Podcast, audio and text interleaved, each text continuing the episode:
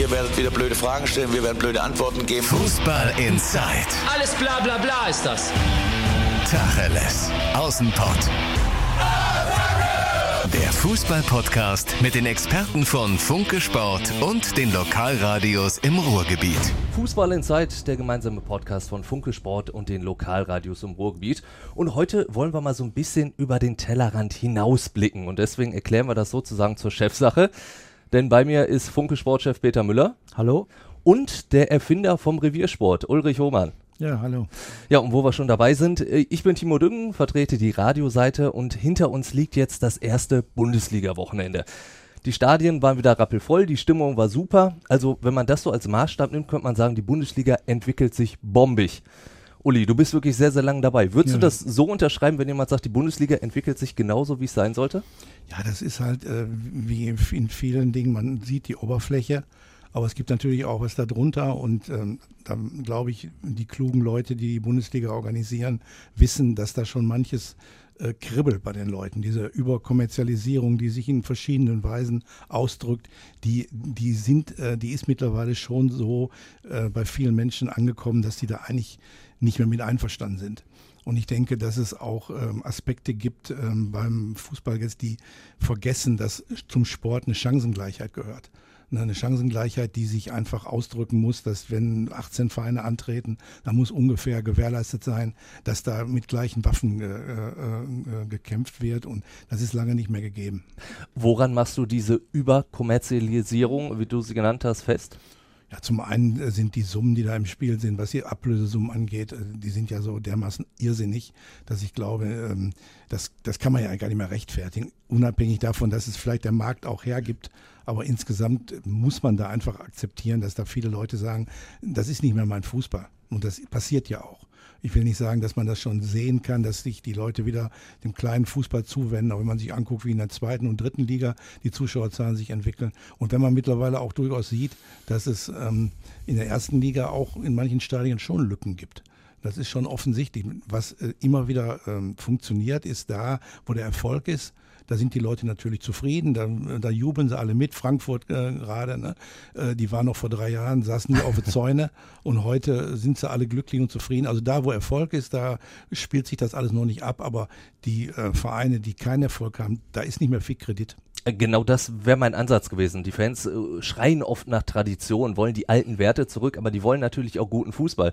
Peter, kann das beides funktionieren überhaupt? Naja, in Deutschland wird ja durch die 50 plus 1 Regel, die besagt, dass die Mehrheit äh, der Beteiligung immer noch beim Verein bleiben muss, äh, zumindest gewährleistet, dass hier eben nicht der, der Scheich aus äh, ähm, Asien kommt oder der Milliardär aus den USA, der vom Fußball nicht die geringste Ahnung hat, aber gerne Geld verdienen möchte mit einem Verein wie, sagen wir mal, Mainz 05, schnappt sich diesen Verein, macht ihn groß und steigt dann auch wieder aus, wenn er meint.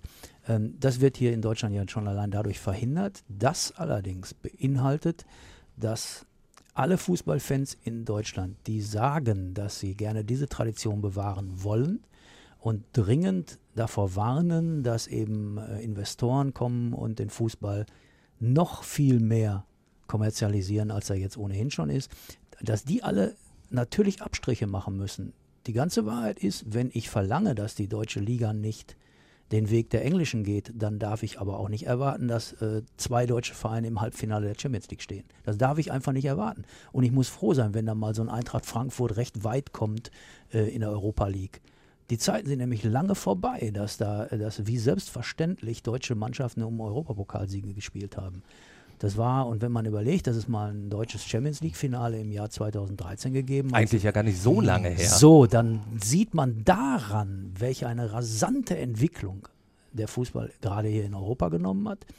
Und ähm, vor sechs Jahren war es noch nicht vorstellbar, dass Neymar für 222 Millionen Euro wechselt von Barcelona nach Paris. Inzwischen sind das schon Summen, wo du sagst, ja, ja, wenn er jetzt zurückgeht, wird es wieder eine Riesensumme sein. Und, und, und. Also es ist völlig normal geworden. Äh, alle Wechseln unter 10 Millionen Euro gelten als Schnäppchen. Ich kann mich noch an Zeiten erinnern, in denen äh, äh, der frühere äh, Watz Sportchef Hans-Josef Justen, legendärer Schreiber, in den 70er Jahren, ich meine, es kommt einem vor wie weit vor dem Krieg, äh, geschrieben hat zum ersten Millionentransfer der Bundesliga. Äh, jetzt sind alle durchgedreht. Der erste Fußballer kostet eine Million Mark. Das war Roger van ja. der Belgier, der äh, zum ersten FC Köln ging. Eine Million Mark. Heute lächerlich. Aber immer wurde das empfunden als, als, als, äh, als dass alle Dämme brachen. Und Ja, ist immer weiter, immer weiter gegangen. Peter, du sprichst gerade die 70er Jahre an und genau zu denen würde ich gerne ähm, nochmal zurückkommen und nicht, weil ich da jetzt irgendwie ein Romantiker bin oder so, sondern weil ich denke, da gibt es schon Parallelen. In den 70er Jahren waren nach der ersten Weltmeisterschaft hier in Deutschland 74, als die großen Stadien gebaut wurden, da waren die Buden voll. Dieser Spruch, in Schalke müsste die, äh, nur die Flutlichtanlage ange angemacht werden, kommen 60.000 Leute, kommt aus der Zeit. Und ein paar Jahre später, in den 80ern, waren die Stadien leer. Äh, Du hast gerade angesprochen, Reviersport in der Tat seit 87, ja, da hatte Schalke einen Schnitt von 23.000. Ja, es gibt, es gibt Ja. Bilder von, äh, äh, von Revierderbys, Schalke gegen Ja. Dortmund im Parkstadion. Da gewinnt Borussia Dortmund mit 2-1 auf Schalke. Die beiden Tore schießt der frühere Schalker Rüdiger Abramczyk, der aus finanzieller Not transferiert werden musste nach Dortmund.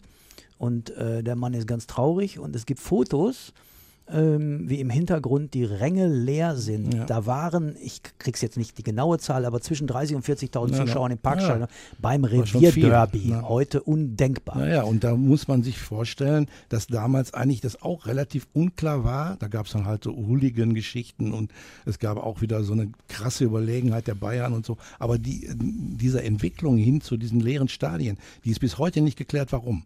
Und ich glaube, der Fußball sollte nicht den Fehler machen, auf so einem hohen Ross zu sitzen, dass das nicht wieder passieren könnte. Ja, ähm, ein Thema wäre halt die Langeweile. Gut, dieses Jahr sieht so aus, als würde Borussia Dortmund da ein Stück weit was, was hindern können. Aber wenn Bayern München siebenmal hintereinander deutscher Meister wird, wir sind ja nicht hier in Liechtenstein. Ja, hier sind zigtausende Vereine und wenn da 18 in der ersten Liga spielen, dann müsste doch möglich sein, dass sechs, sieben äh, berechtigte Ansprüche auf einen Meistertitel stellen können. Ist aber nicht möglich, weil, weil die wirtschaftlichen Bedingungen sich dermaßen krass verändert haben. Was man aber, wenn ich mal kurz Ja, reingrätschen hau- darf, was man den klar. Bayern aber nicht vorwerfen darf. Die Bayern haben jahrelang ihren Job gemacht. Die haben das, die haben zu Zeiten, als es, als es, als es möglich war, Geld zu verdienen, haben die Geld verdient.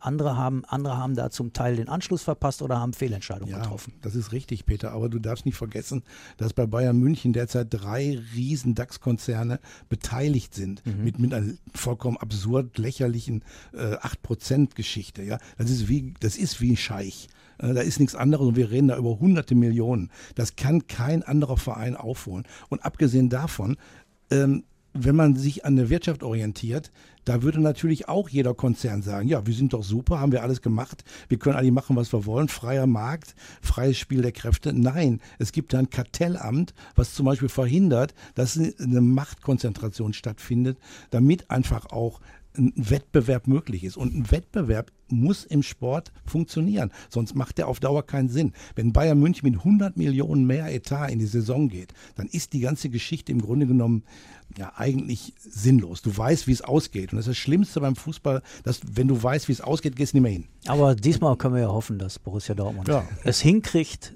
das wieder zu ändern. Denn wenn man einfach nur mal so drauf guckt, wie Borussia Dortmund sich vor der Saison verstärkt hat und dass die Bayern gerade nicht das allerbeste Bild abgegeben haben in der Vorbereitung, muss ich sagen, macht es einem zumindest mal Hoffnung, dass das eine spannende Saison wird. Lasst mich vielleicht einmal ganz kurz eingreifen, als er gesagt, du, Uli, du hast jetzt auch gesagt, bei den Bayern, mein Gott, da sind dann auch äh, natürlich Wirtschaftsunternehmen dahinter, deswegen ist es ja immer so, ja, vielleicht auch ein bisschen scheinheilig, die, diese, Diskussion 50 plus 1, weil im Endeffekt, es sind ja Investoren da und äh, David Wagner, der Schalker Trainer, der kennt das ja aus England, ne? also der hat ja jetzt auch gesagt, man darf vielleicht nicht immer das Schlechte sehen, muss sich nicht die Bundesliga dafür öffnen, um nicht irgendwann komplett den Anschluss zu verlieren? Ja, habe ich, ich. Kann man sagen, da muss man es so entscheiden. Dann darf man nicht jammern über zu viel Kommerzialisierung. Ähm, solange man. äh, Es gibt, solange alle der Meinung sind oder die Mehrheit der Meinung ist, es gibt gute Gründe, die 50 plus 1 Regel äh, beizubehalten, äh, dann darf man eben auch nicht jammern. Dann, da, dann darf man nicht jammern, dass äh, mehr englische Clubs äh, um Europapokal spielen als deutsche und spanische. Also ich glaube, die Leute, die diese Kommerzialisierung bedauern, weil die einfach einhergeht mit so einer Distanz, äh, Verein, äh, Fans. Fußball ist halt mehr, ob man das will oder nicht. Fußball ist keine beliebige Unterhaltungsware. Das, da spielen sich andere Dinge ab. Da sind Menschen, die, die werden mit den Vereinen groß, ihr ganzes Leben, die, die gehören fast zur Familie. Ja, das kannst du nicht einfach abtun mit so marktwirtschaftlichen Gesetzen. Und Leute, die diese 50 plus 1 Regel äh, befürworten und die auch ähm, verteidigen wollen, denen ist das auch gar nicht, gar nicht so wichtig, dass deutsche Vereine in der, in der Champions League spielen. Also ich persönlich weiß nicht. Also ich kann mir genauso, wie in diesem Jahr ja passiert, äh, hervorragende Halbfinals von anderen Vereinen angucken. Ich weiß nicht, warum da unbedingt ein Bundesliga-Verein bei sein muss. Schon gar nicht weiß ich, warum, was ich damit zu tun habe, dass Bayern München jetzt die Champions League gewinnen soll. Kann ich gar nicht nachvollziehen. Was hat der VW Bochum damit zu tun? Weiß ich nicht. Ja, jetzt mal ja, gut, gute Sichtweise. Aber das ist natürlich genau die Sichtweise der Leute, die jetzt, sagen wir mal, an einem Verein hängen. An einem Verein hängen. Ja, das tun ja die meisten. Mhm. Aber, aber ist es nicht so, wenn der Verein Erfolg hätte, dass man, dass vielleicht viele auch sagen würden, ach ja, komm, dann haben wir halt die Millionen da und daher, wenn wir die neuen Spieler holen? Oder glaubt ihr tatsächlich, das würde Fans und Vereine noch mehr entfremden, als es jetzt schon teilweise ist? Ja, ich bin da schon der Meinung, dass es notwendig ist, darüber nachzudenken, dass man das, ich habe es am Anfang schon mal gesagt, dass einfach eine Chancengleichheit beim Sport ist. Es macht keinen Sinn, äh, auf andere Sachen übertragen, dass ein, ein, Ferrari rumfährt und hinter fahren Fiat Puntos, ja, und du stellst, fragst da dumm rum, ja, wer wird denn hier jetzt wohl Erster? Oder beim Boxen kommst du auch nicht auf die Idee, dass ein Schwergewichtler gegen einen Federgewichtler äh, kämpft und äh, haut dem die Hucke voll und die Leute sagen, ja, nu, der ist halt groß und kann er ja auch nicht für. Ne? Es ist einfach insgesamt kannst du auf Dauer Sport nur betreiben, wenn die Leute gleiche Waffen haben. Und das, diese Zeit ist vorbei. Und ich glaube, dass das zumindest eins von den Problemen ist, die mit, äh, viele Leute mit dem Fußball heutzutage haben. Also ich würde auch sagen, ähm, Uli, die Zeit ist vorbei. Ich glaube nicht, dass man das wieder herstellen kann. In der DFL wird es ja versucht durch Verteilung der TV-Gelder. Da wird es natürlich dann, natürlich wollen die Großen mehr haben und die Begründung ist ja auch einfach. Äh, natürlich werden Spiele von Bayern München, Borussia Dortmund und, und einigen ja. Traditionsvereinen noch äh, mehr geguckt bei, bei Sky, als bei, äh, als wenn, wenn äh, der VfL Wolfsburg spielt. Der VfL Wolfsburg Ja, aber die brauchen ja, alle so Gegner. ist es halt. Die ja, brauchen alle Gegner. Die brauchen alle Gegner, das stimmt. Ja, ja das stimmt. Ähm, aber ich kann, die, ich kann nicht mit Macht äh, einfach eine Chancengleichheit herstellen, indem doch. ich sage, wir verteilen das jetzt mal. Doch, Kartellamt macht das. Kartellamt macht das. Genau das wird verhindert in der Wirtschaft. Das sind ja alles Leute, die, die nur diese, diese, diese Lehrsätze der, der Marktwirtschaft vor sich her, sag mal, plappern, vielleicht ein bisschen despektierlich. Und die vergessen dabei, dass genau das in dieser Marktwirtschaft passiert. Ja, es würde natürlich, genau wie in der Bundesliga Bayern München, in kürzester Zeit würden alle Wirtschaftsbereiche von einem Konzern, von einem Trust äh, regiert. Und das geht nicht. Das wird verhindert. Da, da kann man über, äh, darüber sprechen, wie man das macht. Ich denke, wenn man sich da hinsetzt, findet man Lösungen. Amerika, Kapitalismus pur im Sport, hat das erkannt. Ja, die haben Linien reingezogen, wo du im Grunde genommen verhinderst, ähm, dass da einfach äh, sich diese Monopole gründen und im Grunde vorher schon klar ist, wer die, die Spielzeiten gewinnt. Da gibt es verschiedene Sachen. Ich kenne mich da mit diesem ganzen Krempel da aus Amerika. Also zum Beispiel das Transfer-Drafting-System ja, zum, zum, Beispiel. Genau. Ne? Das ist eine Überlegung wert. Es gibt verschiedene Überlegungen. Warum äh, macht man nicht den Kegel um und die, äh, die kleineren Vereine kriegen das meiste Fernsehgeld? Um einfach konkurrenzfähig zu bleiben.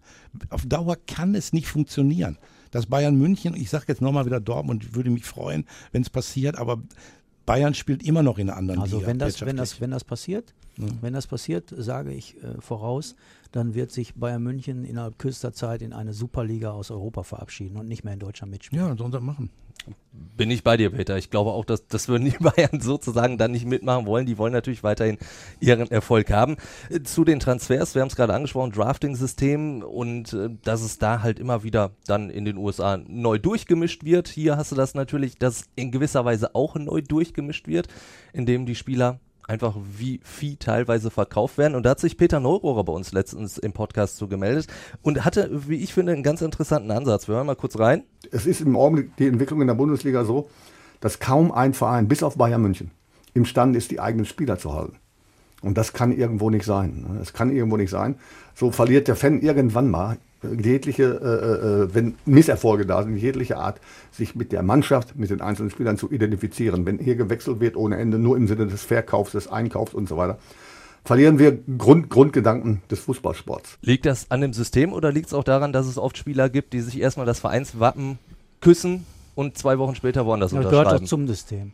Das gehört längst zum System, dass, dass, Spieler, äh, dass Spieler heute da und morgen da spielen. Das ist doch die, die, die, die Zeiten, in denen Atta Lamek oder Bernhard Dietz äh, zu ihren Vereinen treu blieben, ihren Verein treu blieben oder Klaus Fichtel oder wie sie alle heißen, die gibt es einfach nicht mehr. Damit, davon müssen wir uns verabschieden. Das ist, das ist dann wirklich Fußballromantik.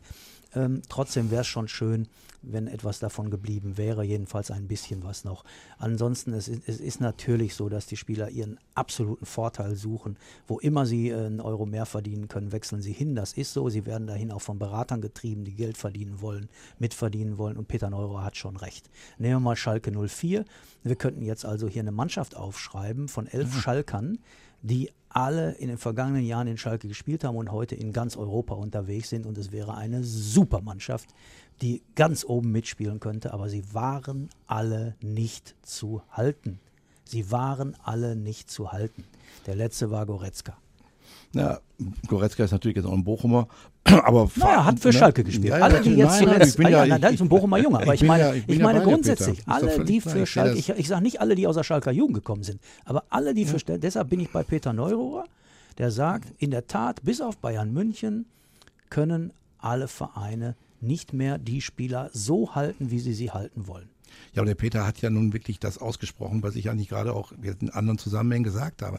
Klar. Ich bin auch nicht der Meinung, dass wir uns schon so resigniert verhalten sollen, dass da nichts mehr zu ändern ist. Dass man einfach immer nur sagt, geht nicht mehr, alles vorbei, alles aus. Warum? Man hat es in der Hand, die Zuschauer haben es in der Hand. Man tut immer so, der König ist König, das ist manchmal auch nur ein Spruch, aber wenn die Leute wegbleiben, weil die einfach sagen, das ist nicht mehr, da will ich nichts mehr mit zu tun haben, dann haben die schon eine gewisse Macht, Ja, diese Dinge hätten, zu verhindern. hätten. Aber Ne? die Wahrheit ist doch die, die Stadien sind voll. Ja. Das ist und es. es. ein Rekord nach dem anderen wird gebrochen und, die, und seit Jahren sind die, sind die Besucherzahlen in den Stadien erstklassig. Und zwar so, dass die, dass die DFL zufrieden ist.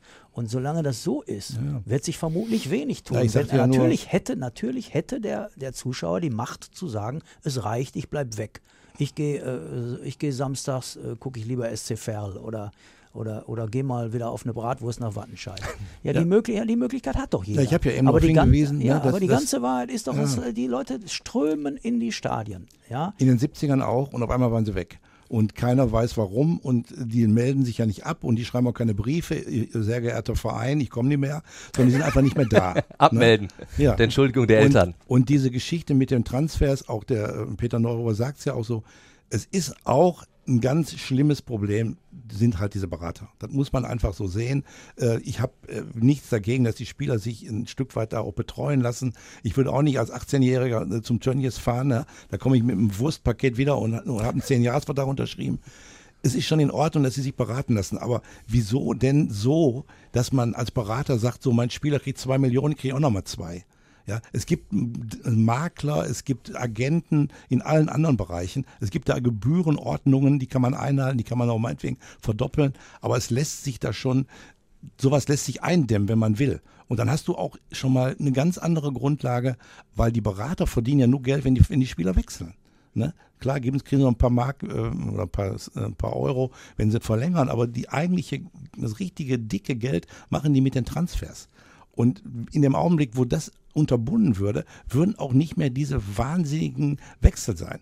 Als ich früher nochmal wieder mit Reviersport, da gab's, da waren jeder Verein, da waren zwei, drei Zugänge, Abgänge. Und beim Eishockey war das so irre. Wir haben immer viel Eishockey gemacht und ich habe immer gedacht, mein Ja, da Gott, wechseln ganze Mannschaften. ganze Mannschaft, Ja, 16, ja, ja, 17 ja, ja, Spieler. ich habe gedacht, was ist das denn? Wie kann man das denn ertragen? Und da würde ich, da habe ich nur gedacht, Eishockey grauenhaft. Kann im Fußball nie passieren. Jetzt haben wir die Zustände im Fußball. Ja, jetzt hast du tatsächlich manchmal komplett neue Mannschaften.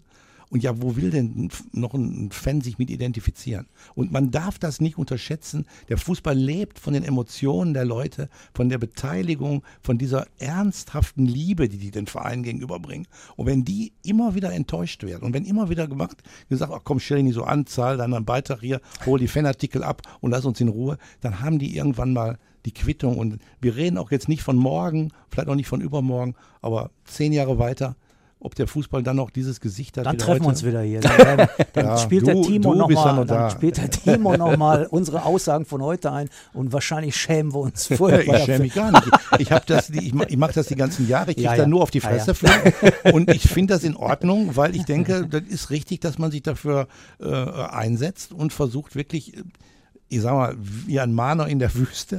Ne? Und ich bin auch der Meinung, das ist nicht so, als wenn ich da alleine stehe. Da gibt es schon eine Menge Leute, die da ähnlich drüber nachdenken. Also ich habe äh, an einer Medienrunde in Dortmund teilgenommen äh, von der DFL zum Abschied von äh, Dr. Raubal, der ja jetzt als Ligapräsident äh, am Mittwoch in Berlin zurücktreten wird, nachdem er das vor einem Jahr angekündigt hat.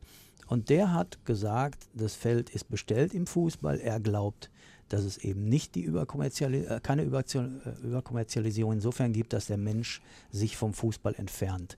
Denn die Zahlen sprechen dagegen und es gäbe doch andere gesellschaftliche Bereiche, in denen es viel gravierender wäre, dass sich Institutionen ähm, von, von, von den Menschen entfernen. Er nannte als Beispiel äh, die Politik und er nannte als Beispiel die Kirchen. Und ähm, dem Fußball blieben aber die Leute treu. Und ähm, die Zahlen im Moment sprechen für sich. Die Frage ist, ob Uli eines Tages recht behalten wird damit, dass diese Währungen von heute irgendwann nichts mehr wert sind. Also, dass er überhaupt das erwähnt, finde ich schon äh, interessant. Naja, die Kritik ist Ne? ja da. Ja, die eben. Kritik ist ja Das sehe da. so. Die, die hör, äh, Reinhard Raubal ist ein kluger Mann und er ist ein besonnener Mann. Ähm, dem entgeht so etwas nicht und ich glaube, er will da den Fußball nicht in einem schlechten Licht stehen lassen. Wir leben in Zeiten von Social Media, da wird gefeuert ohne Ende und da sind die Stimmen besonders laut. Insofern ähm, glaube ich, war es ihm ein Bedürfnis klarzustellen, dass der Fußball immer noch auf Seiten der Leute ist und die Leute begeistert und die Leute mitnimmt, was eben in anderen Bereichen längst nicht mehr gelingt. Und ähm, genau die Frage ist, ist das aber so, wie es jetzt funktioniert, zukunftsträchtig? Das ist die Frage. Also ich glaube, der Fußball ist nicht von innen reformierbar. Ich denke, da sind ein paar hundert Leute, ja, die machen da nicht zuletzt auch ganz eigene Geschäfte, ja, und von denen zu erwarten, dass die, ähm, dass die den Fußball re, äh, äh, reformieren, da kannst du auch Prinz Charles äh, beauftragen, die Monarchie, in Monarchie abzuschaffen. abzuschaffen. Ja, da bist du ungefähr genauso weit. Also da muss man schon sagen, das geht nur von außen. Das geht nur von außen und da ist gar nicht so viel nötig, weil nochmal wieder, man sieht ja nun in jeder Saison, das wird diese Saison genauso sein. Da werden diese Saison wieder Enttäuschungen äh, entstehen, egal wo, und dann wirst du die Reaktion der Leute haben. Und die ist bitter, die ist wirklich bitter. Die Leute haben, die sind nicht mehr bereit, Kredite zu geben. Die Leute haben nochmal, wenn sie Erfolg haben, dann ist gut und dann akzeptiert man auch zähneknirschend, was da passiert. Aber wenn du keinen Erfolg hast, dann kriegst du richtig was zu hören. Ne? Und da glaube ich schon, dass das ein Anfang ist von, einem, von, einer, von einer Veränderung des Fußballs. Ob der jetzt unbedingt dahin geht, wie ich mir das vielleicht wünschen würde, weiß ich nicht. Aber es gibt ja auch immer noch den Aspekt, in England haben die Leute ja auch gedacht, wenn du da mal so kommerziell mit Fußball umgehst und die Stadien da hast mit nur Sitzplätzen und weiß ich nicht, ja. England war ja früher nun wirklich, äh, ging es da wirklich ab, sag ich mal, ja, äh, auf den Rängen und da ist ja nichts mehr, nicht mehr viel von übergeblieben. Das stimmt. Jetzt, jetzt hast du so eine Stimmung, Europa League Halbfinale, Chelsea zieht ins Finale ein und fünf Minuten nach Spielende ist nur noch der Frankfurter Block voll. Also das hat da Ja, genau. kaum noch jemanden interessiert. Ein Aspekt, den wir noch gar nicht so äh, wirklich beleuchtet haben, ist natürlich, dass auch schon bei jungen Spielern sehr, sehr viel Geld und Kommerz äh, mit drin ist. Peter, wir haben äh, vor längerer Zeit auch schon mal hier drüber gesprochen, über den Dortmunder Mukoko, der äh, schon einen Wahnsinns-Millionen-Werbevertrag bekommen hat oder Ausrüstervertrag. Ähm, ist das natürlich nicht auch so, wenn, wenn die Spieler schon damit groß werden? Ja, Dann- das ist so. Früher musste man sich äh, hocharbeiten, um äh, über den Fußball reich zu werden. Heute musst du talentiert sein und wenn du deinen ersten Profivertrag ähm, unterschreibst und gleichzeitig gut beraten bist über Familie und tatsächlich Berater, seriöse Berater, dann hast du eigentlich ausgesorgt. Das ist, äh, das ist eine fatale Entwicklung. Die auch übrigens Norbert Elgert bei uns im Podcast angesprochen hat. Da wollen wir natürlich auch nochmal ganz kurz hören, was er sagt. Ich sage ja immer wieder, äh, es spricht doch überhaupt nichts dagegen, nach, nach, nach, nach den Sternen zu greifen, sich mit den Händen im Himmel zu bewegen ne, und nach großen Zielen zu greifen, äh, aber bitte eben immer mit beiden Füßen auf dem Boden. Ist nicht einfach, wenn du mit 18, 19, 20, 21, 22 Millionär bist, vielfacher Millionär, vermeintlich ausgesorgt hast, dass sie, dass sie eben einfach mit diesen Dingen, ähm, ja, sag ich mal, respektvoll anständig umgehen. Geht das überhaupt als junger Spieler, da dann noch wirklich bodenständig zu bleiben, wenn du schon mit 14 einen Millionenvertrag Es in der kommt dann hast? darauf an, wo du herkommst und wer du bist. Das heißt, es gibt Spiele, Spieler, die genau damit nicht umgehen können und es gibt Spieler, äh, die sehr wohl auf dem, äh, noch beiden, beiden Füßen auf dem Boden bleiben. Das ist, es ist einfach, ehrlich gesagt, da ist die Herkunft, da ist äh, ähm, auch ein bisschen, du musst auch ein kleines bisschen was in der Rübe haben, um die Situation einordnen zu können. Du musst Freunde haben, du, musst, du darfst nicht falsche Freunde haben. Das ist auch ein echtes Problem. Fällst du auf die Falschen rein und machst als allererstes mal den Fehler, dir das allerdickste Auto zu kaufen und, äh, und äh, durchs Ruhrgebiet zu brettern und es auch dann auch noch zu Schrott zu fahren. Ich meine, es ist doch. Gab's ein paar Beispiele? Gab es ein paar Beispiele. Die gab es übrigens früher schon. Die gab es auch früher schon. Also äh, Wolfram Wuttke, den ich unfassbar mochte, der war so ein, der war so dermaßen in Ordnung, der Typ, aber der hatte halt auch eine Vollmeise und der und der und der hat natürlich auch, der hat mit 19 oder was gesagt, er hat sich einen Traum erfüllt, hatte sich den fettesten Mercedes, den das Autohaus da stehen hatte, gekauft und äh, das ist so, ja, die gab es immer schon, diese Typen, aber was ich eigentlich sagen will ist, ähm, ohne, eine, ohne ein gutes Umfeld ist es nicht möglich, auf dem Teppich zu bleiben. Und, und äh, Norbert Elgert ist ja einer, der das predigt ohne Ende. Die Frage ist, wie lange hören Sie auf ihn? Solange er sie in der U19 unter seinen Fittich hatten, Fittichen hat, hat er großen Einfluss. Er hat auch großen Einfluss darauf, ob dessen, deren Karrieren dann äh, weitergehen im Profibereich oder ob die mal irgendwann in der Oberliga enden. Aber dann sind die dann sind die irgendwann Profis und dann hat Norbert Elgert keinen Einfluss mehr. Dann ist es nett, wenn sich ein Özil nochmal bei ihm meldet oder ein Hövedes oder ein Neuer und, oder ihn auch nochmal erwähnt und äh, sagt, ohne Norbert Elgert wäre ich nichts. Aber die ganze Wahrheit ist, wenn er es nicht geschafft hat, seine Ansichten in die Hirne zu pflanzen und die ewig da drin bleiben, dann, ähm, dann ist es vorbei, wenn die erstmal irgendwo äh, in der großen, weiten Welt des Fußballs spielen und mit den falschen Leuten Ja, zusammenkommen. aber guck mal, du spielst jetzt schon wieder so eine Stimme ein, wo ich denke, also hast du das jetzt für mich gemacht? Weil, ähm, Gut das, vorbereitet. Das, das bestätigt ja genau das.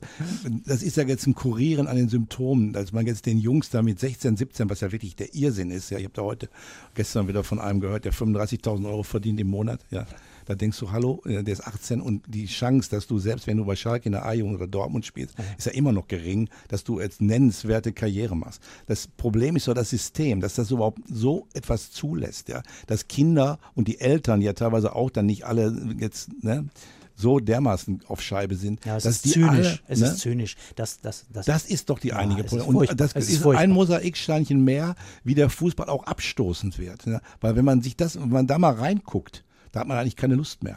Ne? Und denkt, ich habe ja sowieso, bei mir war das wirklich, ich war eigentlich Fan, ja, und Fußball war für mich richtig wichtig.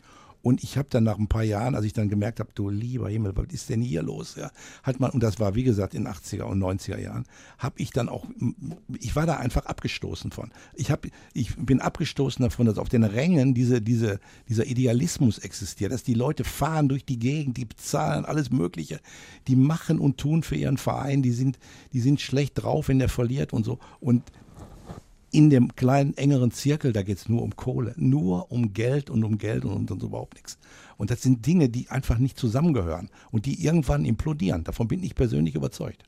Da würde ich sagen, da machen wir es so, wie Peter gesagt hat. Wir gucken einfach mal, wie es in zehn Jahren Ja, aussieht. Dann treffen wir uns nochmal wieder. Wenn Sie mich gesund ernähren, dann schaffe ich das. Uli, wir wünschen dir nur das Beste. Definitiv. Halte durch. Dankeschön, Uli. Dankeschön, Peter. Und wenn ihr da draußen natürlich mitdiskutieren möchtet, andere Meinungen habt, schreibt es uns in die Kommentare. Meldet euch über Twitter oder Facebook bei uns und über eine positive Bewertung freuen wir uns natürlich auch immer. Tschüss. Tschüss. Ciao. Fußball Inside, der Fußball-Podcast mit den Experten von Funke Sport und den Lokalradios im Ruhrgebiet.